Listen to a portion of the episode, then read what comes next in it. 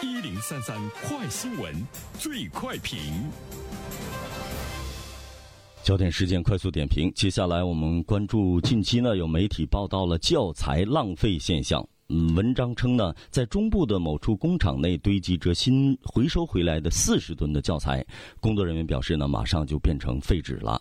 啊，据悉呢，近五年全国各年级课本及教材用书平均每年大约是二十八亿册，这个金额呢超过了两百亿元。有人计算过啊，这些教材如果循环使用一年的话，可以节约的费用大概能够援建四万所希望小学。就此，我们听听评论员袁生的观点。你好，袁生。你好，晨曦。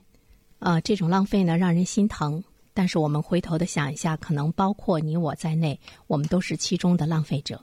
我们想一想，我们自己孩子的这个教材使用完之后，我们是否呢把它传递给了其他的孩子继续使用，还是我们真的把它堆积在家里，或者是最后呢，最终是当废纸给卖掉了？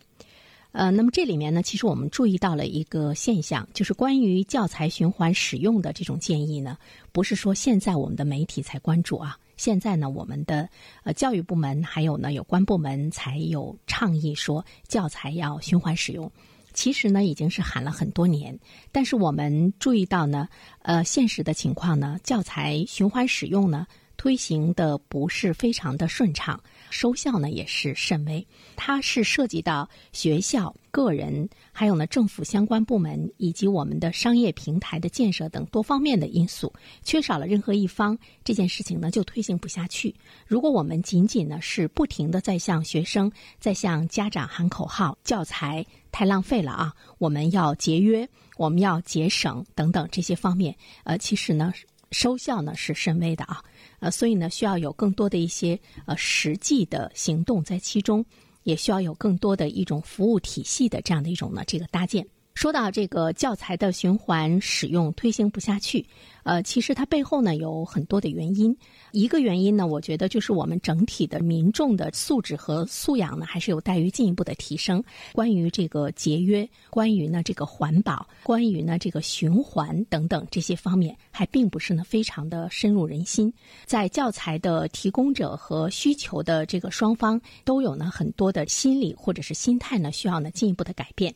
手里有教材的这一方，比如说作为家长来说，是你有这种意识。好，另外一方面呢，需求方其实我们也注意到了，中国的家长在很大的程度上呢，他不太愿意呢让自己的孩子受委屈。比如说，我的孩子为什么要使用？旧书考虑到呢这个卫生的问题等等，这个二次循环的这些旧书的卫生问题，在家长的眼里呢，是不是能够呢过关？另外一方面的话呢，对于这个提供方来说呢，其实我们刚才说到的是他有没有节约的意识，有没有呢循环使用的这样的一个想法。还有一方面的话呢，其实我们要真正的关注到人的本性的话，就是我们要去注意到他有没有一个利益的驱使，把它更好的去传递下去。我们去回归人性的话。怎么样让大家可以有那样的一个利益的机制去促使他把这个教材呢更好的投入到市场上去循环使用？所以第二方面的话呢，其实我们要关注到的就是二手教材的交易在市场上的真实状况是什么样的。像孔夫子旧书网，他们的这个二手教材的交易额近三年来，呃，年均呢增长超过了百分之三十。看到闲置物品交易平台闲鱼的数据显示，一个月的成交就达到了一百五十六万册的教材，而且呢，在线卖家已经超过了三千万。十五岁到十八岁的用户增长呢，呃，已经达到了百分之二百零七。看到了市场的需求，对于年轻人来说，他不排斥使用呢二手产品，二手教材的利用空间呢是非常。广阔的，那怎么样能够让大家能够呢利用这个广阔的市场，能够呢找到呢更多的这个平台，来把这个二手市场呢推出去进行循环的使用？但是呢，我们却看到了现实中其实有一个极大的问题，就是呢关于二手教材的销售的平台，我们国家的法律规定呢不是非常的完善，二手书的销售平台以及卖家他会呢遭遇到这个法律的风险，里面你必须呢要取得出版物。经营许可证，你才能可以呢从事它的批发零售。法律呃限制的低门槛是呢呃促使呢二手教材这个循环的一个非常有力的手段。还有一方面的话呢，其实我们要关注到行政手段。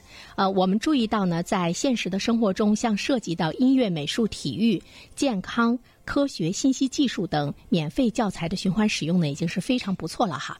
这个呢是行政手段的一个推动。呃，再一方面的话呢，我们要注意到，在国外很多的国家早已呢把它付诸实施。比如说在澳大利亚，课本呢和桌椅一样是公共的财产，学生只能是借阅。在英国呢，教科书的循环也使用了自愿的这个原则，就是教科书在。不属于呢私人啊，比如说在美国也是呢，将课本和桌椅呢一编号。作为我教育部门，我们的政府部门来说，我们怎么样更好去探究教科书的循环使用？好了，晨曦。